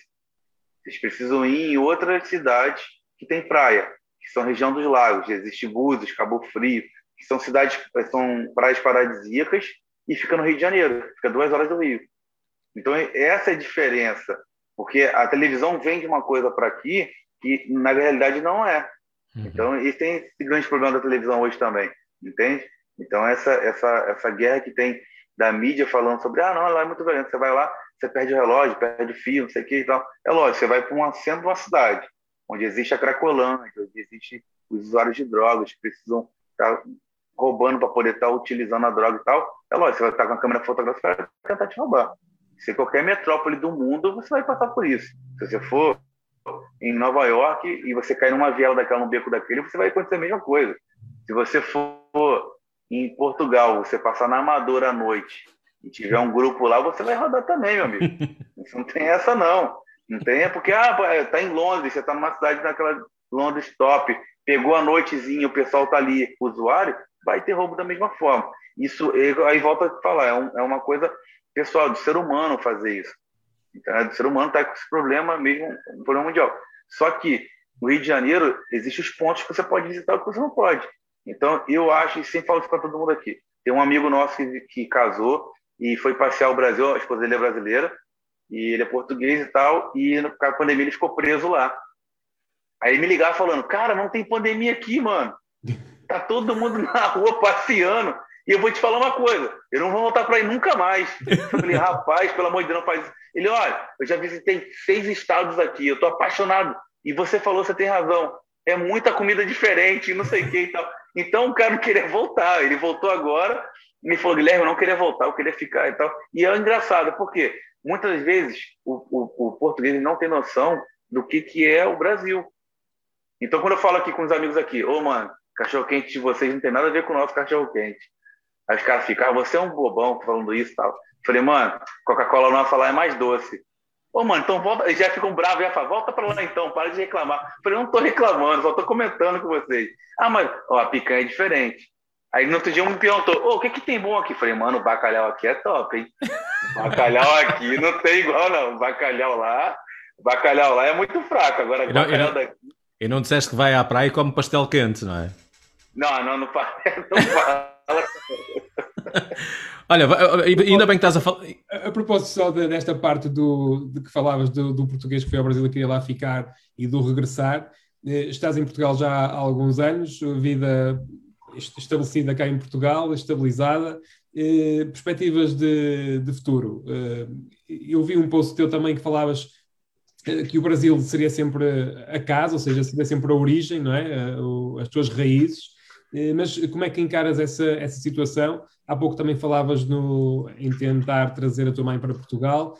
Eh, como é que perspectivas em termos de futuro? Uh, continuar em Portugal, um dia regressar ao Brasil?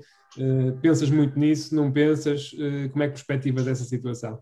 com, com toda. Hoje, hoje, assim, são três anos quase aqui já completos, né? É, hoje, com total. Não, são três anos completos, na verdade.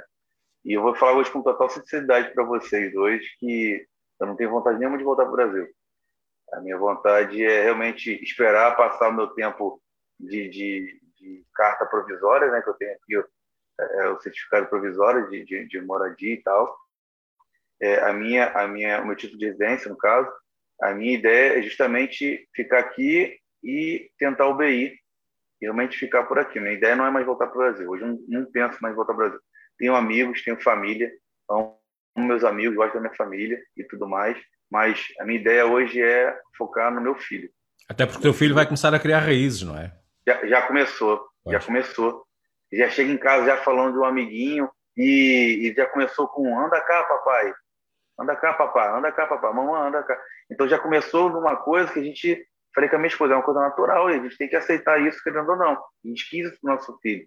É difícil, vou falar para vocês o que é a, nossa maior dificuldade. Minha dificuldade hoje é, eu faço aniversário junto com a minha mãe e minha irmã no mesmo dia. Todo mundo faz aniversário no mesmo dia.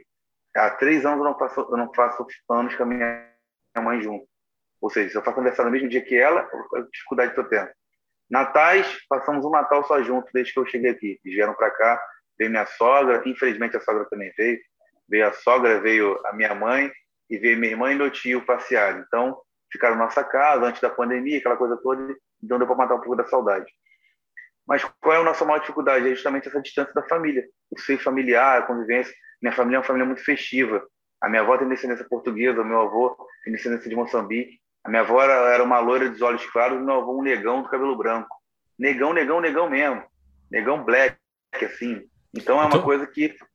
Tu herdaste tudo, tu herdaste tudo pior que há. Tu herdaste Portugal e herdaste a África Eu costumo dizer que o povo é assim: pegarem alguns africanos e colocar no Brasil e misturar com portugueses, só ia dar isto. Mas, mas, eu, mas eu vou falar uma coisa com vocês, eu vou falar uma coisa com vocês engraçada, e, e isso vocês têm que guardar. É uma coisa bem legal. Não existe brasileiro. Não existe, mano. Sabe por que, que não existe? Vou te falar. Só, o único brasileiro existente é o índio. O índio. Exato. O índio é brasileiro. O índio, ponto. O restante, cara, então descendência. Meu pai tem descendência é, é, francesa e italiana. É uma mistura danada, cada um tem uma mistura louca. Minha família é descendência portuguesa, meu avô é descendência de Moçambique. Tudo, então, tudo, tudo uma mistura muito louca. É um rodízio então, assim, de raças, não é? Um rodízio, é um rodízio de, de, um rodízio de raças, muito grande, é muito grande. Mas assim, de voltar para o Brasil não tenho vontade nenhuma. Hoje tenho é, vontade de estar aqui, de, de comprar, por exemplo, uma residência. Hoje a nossa maior dificuldade realmente é essa, de comprar uma casa, porque os bancos têm realmente essa dificuldade de aprovação por ser estrangeiro, não tem no BI.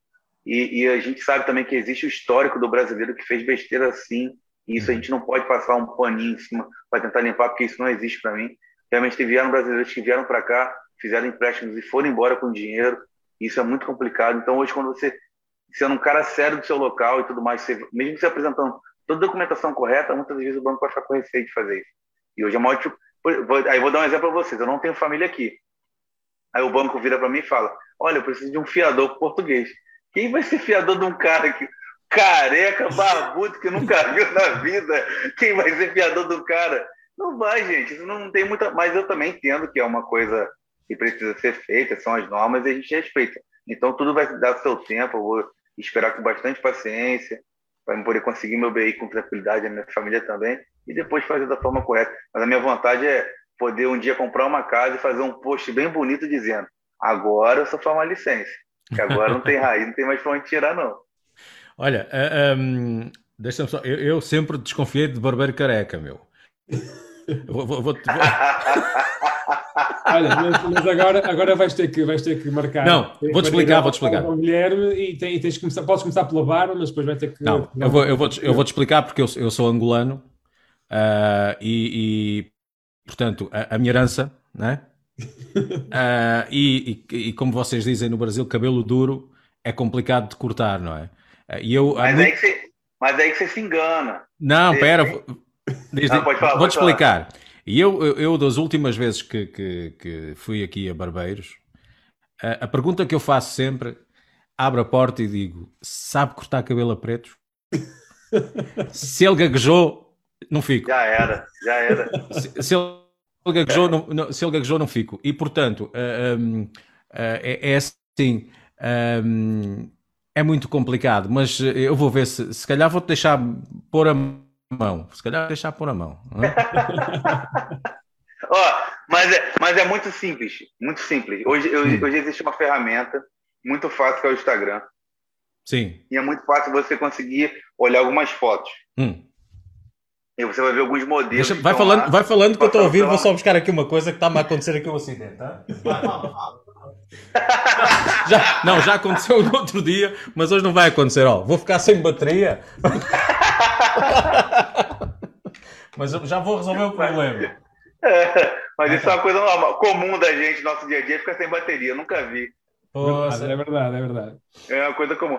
Mas é engraçado, isso, isso ajuda bastante. É, algum, por exemplo, vou dar o exemplo dos jogadores, quando eles saem daqui e vão para algum outro clube. E eles vão me ligam. Ô Gui, preciso de uma indicação de um barbeiro. O que, que eu faço? Aí ainda tem, essa, ainda tem esse trabalho fora da barbearia ainda isso. Que eu vou, procuro o local onde o cara tá hospedado ou tá morando e tal. Faço uma varredura na região e vejo o barbeiro. Uhum. Depois eu entro em contato com o barbeiro. Eu entro em contato mesmo com o cara, eu entrei. O Bruno foi Portimonense, você tem contato com um cara. Ô, amigo, você corta. Ó, vou te indicar um cara aí e tal. Meu amigo, você tem que fazer isso e isso no cabelo dele. Não faz diferente que vai dar errado. Não, não, tudo bem, tudo bem e tal. O cara tá lá cortando o cabelo dele. O cara é? me ligou esse dia agradecendo, pô, muito obrigado pela oportunidade. Não, mas eu... coisa... Alguém, não, não vou, não. Alguém sabe qual...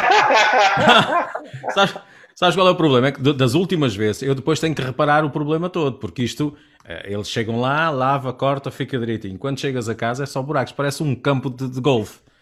É buraco aqui, é buraco ali e. e... Ó, vou te dar uma dica sobre cabelo afro. Hum. Se você chegar na barbearia e ele não desembolar o seu cabelo, você levanta a cadeira e sai. Como está?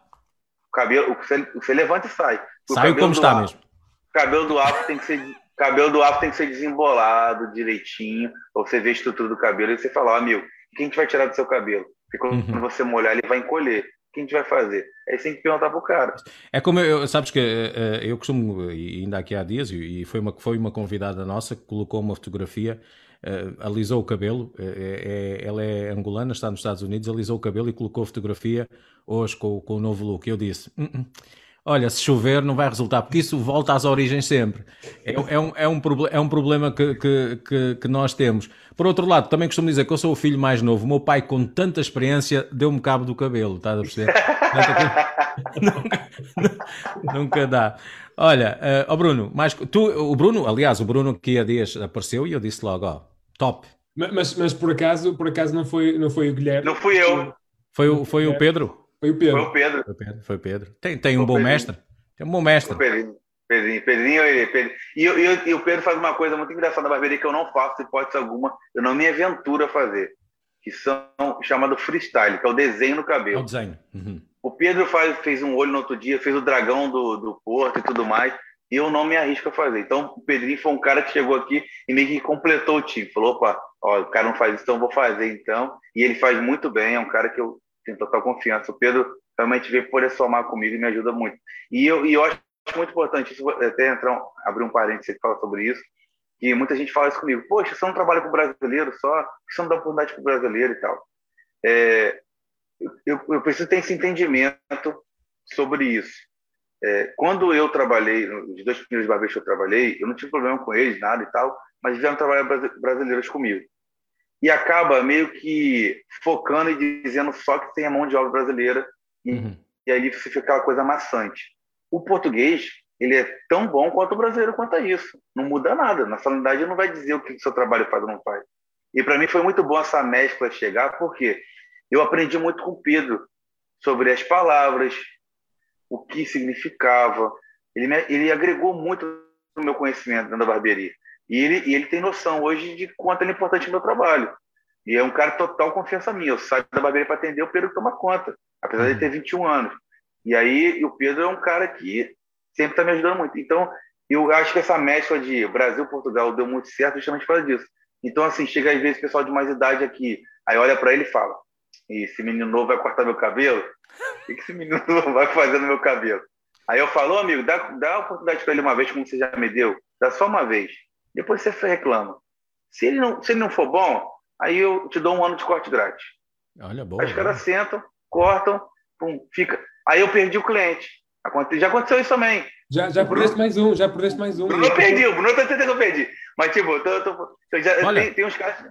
Foi mais um esta semana, uh, o Luís Ribeiro. No, nosso amigo que, que foi cortar o cabelo também contigo. Foi cortar o ah, cabelo. Foi, foi mesmo? O Luís Ribeiro foi cortar esta, foi cortar esta semana contigo.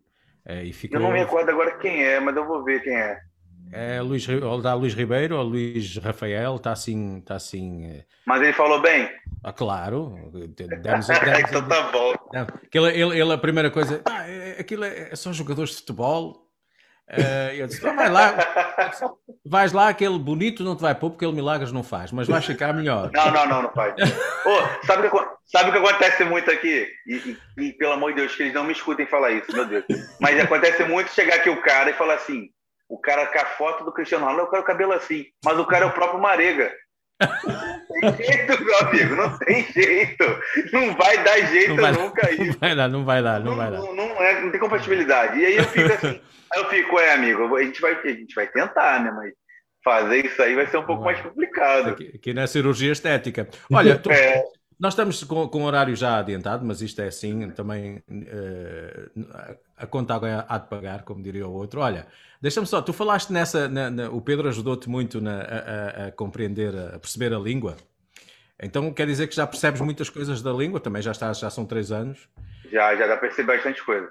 Se entrar aí, se, se entrar aí um, um, cliente teu e estiver a conversar contigo, vamos fazer aqui alguns exercícios. Se estiver a conversar contigo e dizer, ah, e tal, eu gosto de ver aquele cara jogar futebol, aquele cara dá-me pica, o que é que tu pensas?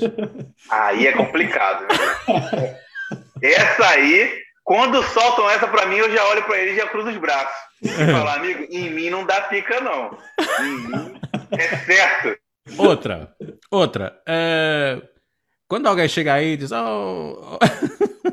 Guilherme, não, não, você não conhece um sítio onde eu posso ir fazer um biscate? Cara, o biscate é tranquilo. Mas vocês não dizem. Posso... Mas vocês, são, mas vocês são, é capazes de pergun... são capazes de perguntar a alguém onde é que que há aqui um local onde eu possa fazer um bico? Não, o bico é mais complicado, porque agora eu já sei que funciona o bico, mas eu perguntei isso. O bico é mais complicado. Sabe por quê? Porque eu cheguei numa farmácia e falei para ela assim, para a moça assim, é, não, não, minto. Na farmácia não. Eu fui na casa de chinês e falei pro chinês assim: olha, eu queria um durex. A chinesa olhou para mim bem séria. Eu falei: eu queria um durex. Ela, isso é na farmácia. Eu falei: meu Deus do céu, durex na farmácia, que lugar esquisito. Vou chegar e pedir um durex na farmácia. Cheguei na farmácia falei: eu quero um durex. Aí ela veio com o pacote de vinha para mim. Eu falei: meu Deus. falei: a chinesa deve estar com uma raiva de mim até agora. A chinesa deve estar. Pois é, pois é. é. Isso são coisas que. Acontece, acontece muito, não é? Eh, por exemplo, eu não sei se no, no, no, no Rio é assim, mas uh, referir a determinada senhora ou, ou, ou, ou sexo feminino por moça, moça, ou rapariga, rapariga, rapariga. Esse foi, foi, mas olha, esse, esse eu passei vergonha também, porque eu, o cara falou assim pra mim assim, um, um rapaz falou, é, ó, ela vai aquela rapariga ali e tal. Eu olhei pra ele e falei, rapaz, a menina é tão pequena, tão novinha, esses seus nove anos. Eu pensando, nossa, mas aqui tra trabalha tão cedo nesse negócio assim, eu pensando. Eu falei pro cara, falei, chamei ele sozinho, falei com ele, falei, amigo, aquela menina ali, eu tava, eu tava em Torres Vedras, falei, pô, aquela menina ali tão novinha, mas ela trabalha naquela casa de senhoras mesmo? Ele falou, não, rapaz, isso é uma rapariga. Eu falei, então, rapariga no Brasil? Rapariga no Brasil é isso aí. Aí o cara. Não, não e eu quando eu fui, fui, fui num mercado muito famoso, não vou falar o nome do mercado, fui num mercado. Primeira vez que eu tinha ido no mercado sozinho. Aí foi hum. de graça. Fui no mercado, chegou lá, tava grelos salteados. falei, falei, esse país é um país legal, cara, que vende o grelo aquilo. Aqui vende o grelo aquilo. Pô, peguei o telemóvel, comecei a filmar na hora, eu mandei pros amigos no WhatsApp. Falei, rapaziada, aqui compra grelo aquilo, vocês compram? Então essa pra mim foi mas é, é, é, não é, não é, é, não é, não é, não tem, não tem piada o facto de é, a, a, a língua é tão próxima e depois os, há determinadas terminologias que são tão diferentes. Não, não te faz confusão? Oi, desculpa, é que, é que tentou uma ligação, fui, fui desligar. Ah, Pode falar de novo, desculpa. Estava a dizer, não, não, às vezes não, não, não, não ficas a pensar como é que a língua é tão próxima, não é? O português é tão próximo, mas depois há terminologias que são bastante. Mas no Brasil acontece a mesma coisa, de local para acontece, local. Acontece, é, de local para local. Mas eu vou, vou lhe falar uma coisa e hoje eu tenho entendimento disso. Isso não é. Ah, o Guilherme está falando isso para poder puxar para o lado dos portugueses, não. A, a língua correta, nós sabemos que é o português de Portugal. Certo? desculpa, é o português de Portugal, que foi, foi o país que colonizou e tudo mais. Não existe o brasileiro. Eu escuto muita pessoa falar, ah, o brasileiro tá. É o português do Brasil. Então, uma coisa que a gente tem que saber é que pô, o pessoal foi para lá, colonizou, e nós aprendemos. Uma coisa que me chama muita atenção, por exemplo, caminhão. Caminhão no Brasil tem NH atil. Aqui é caminhão. Caminhão. Caminhonista. Lá o caminhoneiro. Então existem coisas.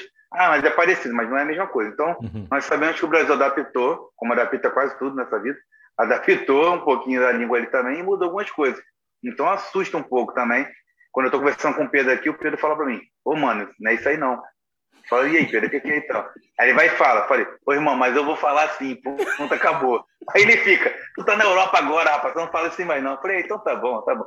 E, e isso porque tem a guerra ainda, que eu tô aprendendo o inglês e o francês junto.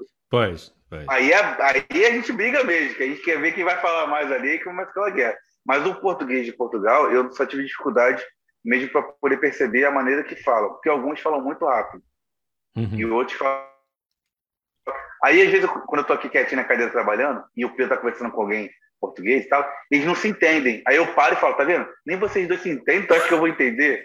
Eu só vou no achômetro, eu vou só no jeitinho que dá para entender, eu falo. E, assim como eu sei que eu tenho problema de dicção, muitas das vezes, e eu falo muito rápido e as pessoas não entendem. Mas é uma coisa que eu aprendi comigo. Se eu não estiver entendendo o que você está falando, eu vou parar na hora e vou perguntar. Você pode me falar de novo? Porque, cara, eu não entendo muito bem a língua. Isso tem que me falar. Ah, mas daqui a três anos. Pô, mas tem vezes que não dá para entender mesmo. Que fala muito rápido. Uhum. Uma vez eu peguei uma soriana aqui, veio uma, uma pessoa oh, da Soria. Aí... aí... eu, aí eu perguntei para um amigo, falei para um amigo, falei, oh, deixa eu te fazer uma pergunta. Você é desse país ou você nasceu embolado com outro país? Ele me cobrava, me xingou, não gostou não. Ele ficou chateado e me xingou. Mas ó, não dava para entender o cara. Tem meu amigo, o que, que, é isso? tem, tem que pôr legendagem, não é? Tem que pôr legendagem. Olha, muito bom, muito bom. Temos que marcar um dia deste outra, outra, outra conversa, falar sobre outros temas. À vontade. Porque, né, é, ah, a, é próxima, a, próxima, vez é, é, uma visita à barbearia para tratar não. a barba e depois o cabelo. Olha, quem sabe se não vamos lá fazer direto, não é? Um dia destes. Ora, isso aí eu gostaria muito, hein? É. Uh, fazíamos aí, fazíamos, fazíamos o nosso podcast em direto do Dom Guilherme. Olha, uh, eu não sei se o Bruno tem mais alguma questão. Uh... Eu tinha aqui mais algumas questões, mas em termos de tempo já estamos a estourar com, com, com o, o habitual. aquela, aquela, a, melhor questão, a melhor questão que tens aí, ó Bruno. Pronto, vamos, vamos, nós costumamos fechar o podcast com, uh, recorrendo a um livro que se chama O Livro das Perguntas, em que, numa primeira fase, pedíamos ao convidado para escolher a pergunta através de um número Uh, mas agora estamos noutra fase em que sou eu que escolho as perguntas. É isto, isto porque eu passo Nossa. a explicar. Porque... Não, não, não, não, é simples, é assim, não, é simples, não. Porque o, o, as, algumas das perguntas nós viemos a saber dias, dias após uh, e depois das respostas que provocaram uh, divórcios.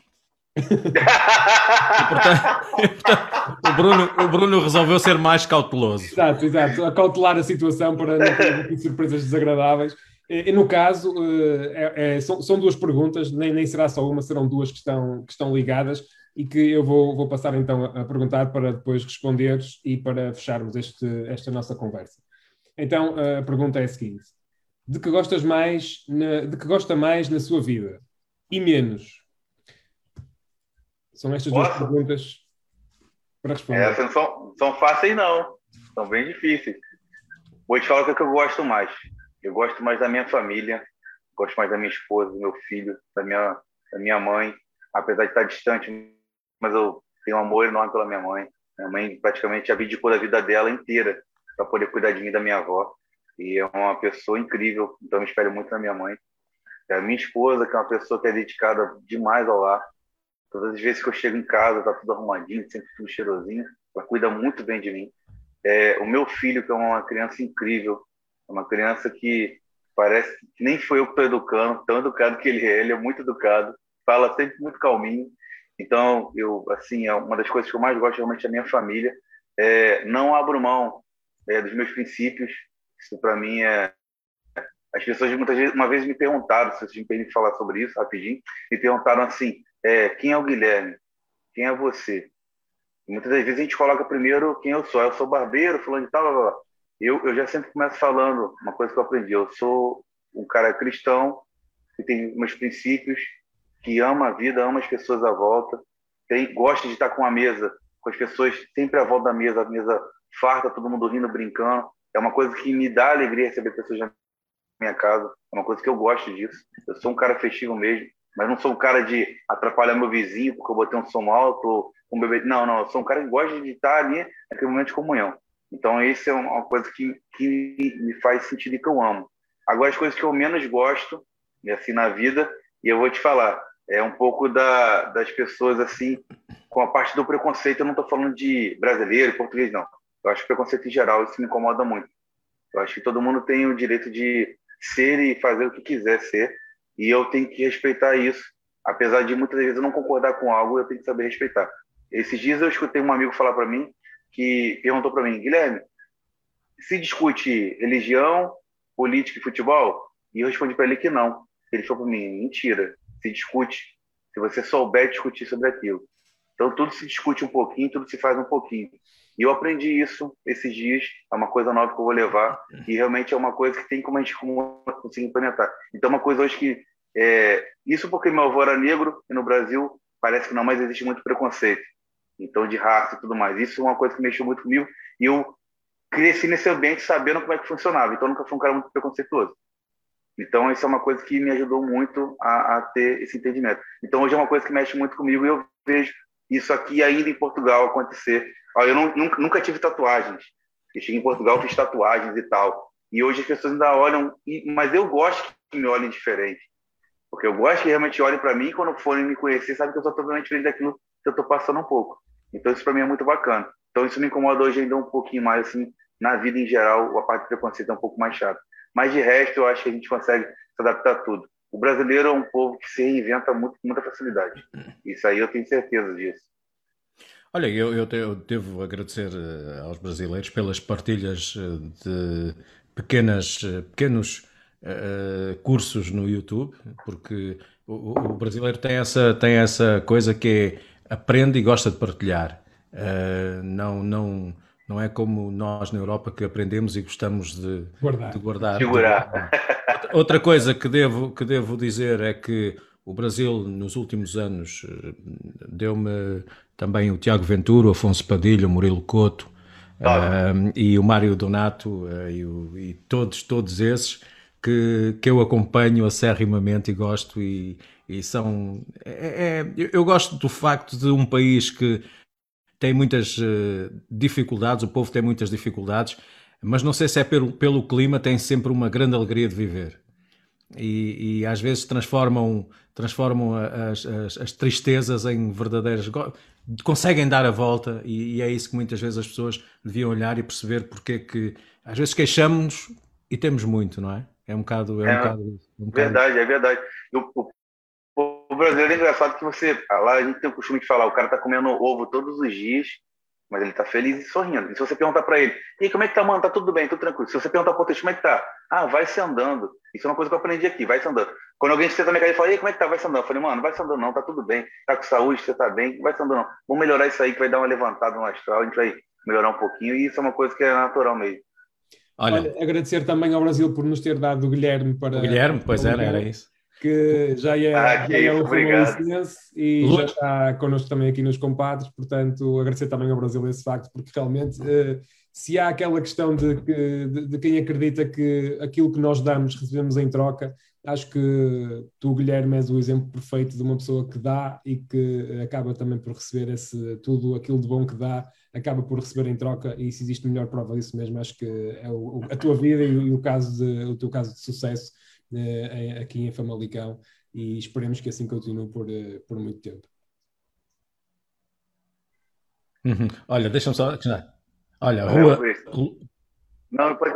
Rua Luís Barroso, Uh, número um, é logo ali, vê-se logo quando se é o sai aquário, do shopping é o town. aquário mesmo, é mesmo o aquário porque se vê quando... tudo para dentro e faz é um... o aquário, o aquário. Portanto, uh, passem por lá, espreitem, digam bom dia, um alô, um grande abraço e depois, claro, a, a aplicação para marcarem, porque também é importante. Olha, gente, Chegar cedo para eu quero agradecer também. você. E, e para... Ah, eu nem falo, nem falo, nem falo nisso. Olha, eu quero agradecer a vocês dois pela oportunidade. Obrigado. O Jorge e o Bruno, muito obrigado pela oportunidade. Eu sei que é, é, uma oportunidade na mídia de estar mostrando um pouquinho do meu trabalho e falar um pouco de quem eu sou também, isso é muito importante. Eu sei que isso me ajuda muito, né? E eu quero agradecer a vocês pela oportunidade de estar me dando um pouco de voz de poder estar falando aqui e deixar para vocês o convite, a porta vai estar aberta. Nós temos estrutura aqui para poder fazer realmente o um podcast aqui. A gente pode fazer, consegue botar uns sofazinhos aqui para fazer uma entrevista legal. E quem sabe a gente consegue um convidado desses aqui também para a gente poder estar fazendo alguma coisa legal também. Que é bem bacana, tá bom? A porta aberta para vocês dois. Muito obrigado pela oportunidade.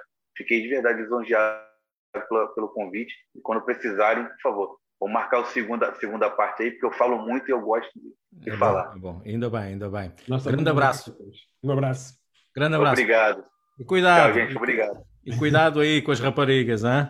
Ah, e, e, e, aqui tem um grande problema, que aqui é um aquário e o pessoal acha que, e o pessoal acha que os tubarões estão lá fora, mas os tubarões estão dentro. Olha, um grande minha esposa não escute, meu Deus. Pois é, grande abraço. Deus, um abraço. Deus. Obrigado, gente. Tchau, tchau. Tchau, tchau. Fechamos então mais uh, uns uh, compadres uh, com, com o meu barbeiro, posso dizer assim. O teu barbeiro, o teu barbeiro. Uhum. Uma conversa interessante. Eu arriscaria-me a dizer que foi das mais interessantes, não a mais interessante, e que me desculpem os outros convidados, mas realmente hoje acho que tivemos pano para mangas. E, e, fechamos aqui mais, uma, mais um episódio, mais uma edição uh, em beleza. Como diria a, a, a, Sofia do Canal 11, convidado superlativo. É verdade. É, é um, um, convidado superlativo e, e, e naturalmente que, que, é sempre bom também conhecer, uh, saber da realidade por quem, quem a vive, não é? Porque muitas vezes uh, ouvi falar de violência no Brasil e ouvi falar da forma de, de vida, uh, ou, ou, só com aquilo que vemos, não é, não é quanto baste, tem que ser alguém que passa e que sente um bocado na pele aquilo que. E foi, foi bem bom. É, é, é valor acrescentado para Vila Nova de Famalicão. Verdade, é verdade, é verdade. É verdade. E olha, e mais do que nunca hoje faz sentido uh, Deus no comando, porque. Deus realmente... no comando, Deus no comando. Olha, é o número 14 uh, que fechamos. Uh, para a semana vamos ver quem é que vem por aí. quem é que vem por aí? Vamos ter, vamos ter, e penso, e, e estou, estou, está a palpitar-me que é que vamos ter um, um convidado interessantíssimo na próxima semana.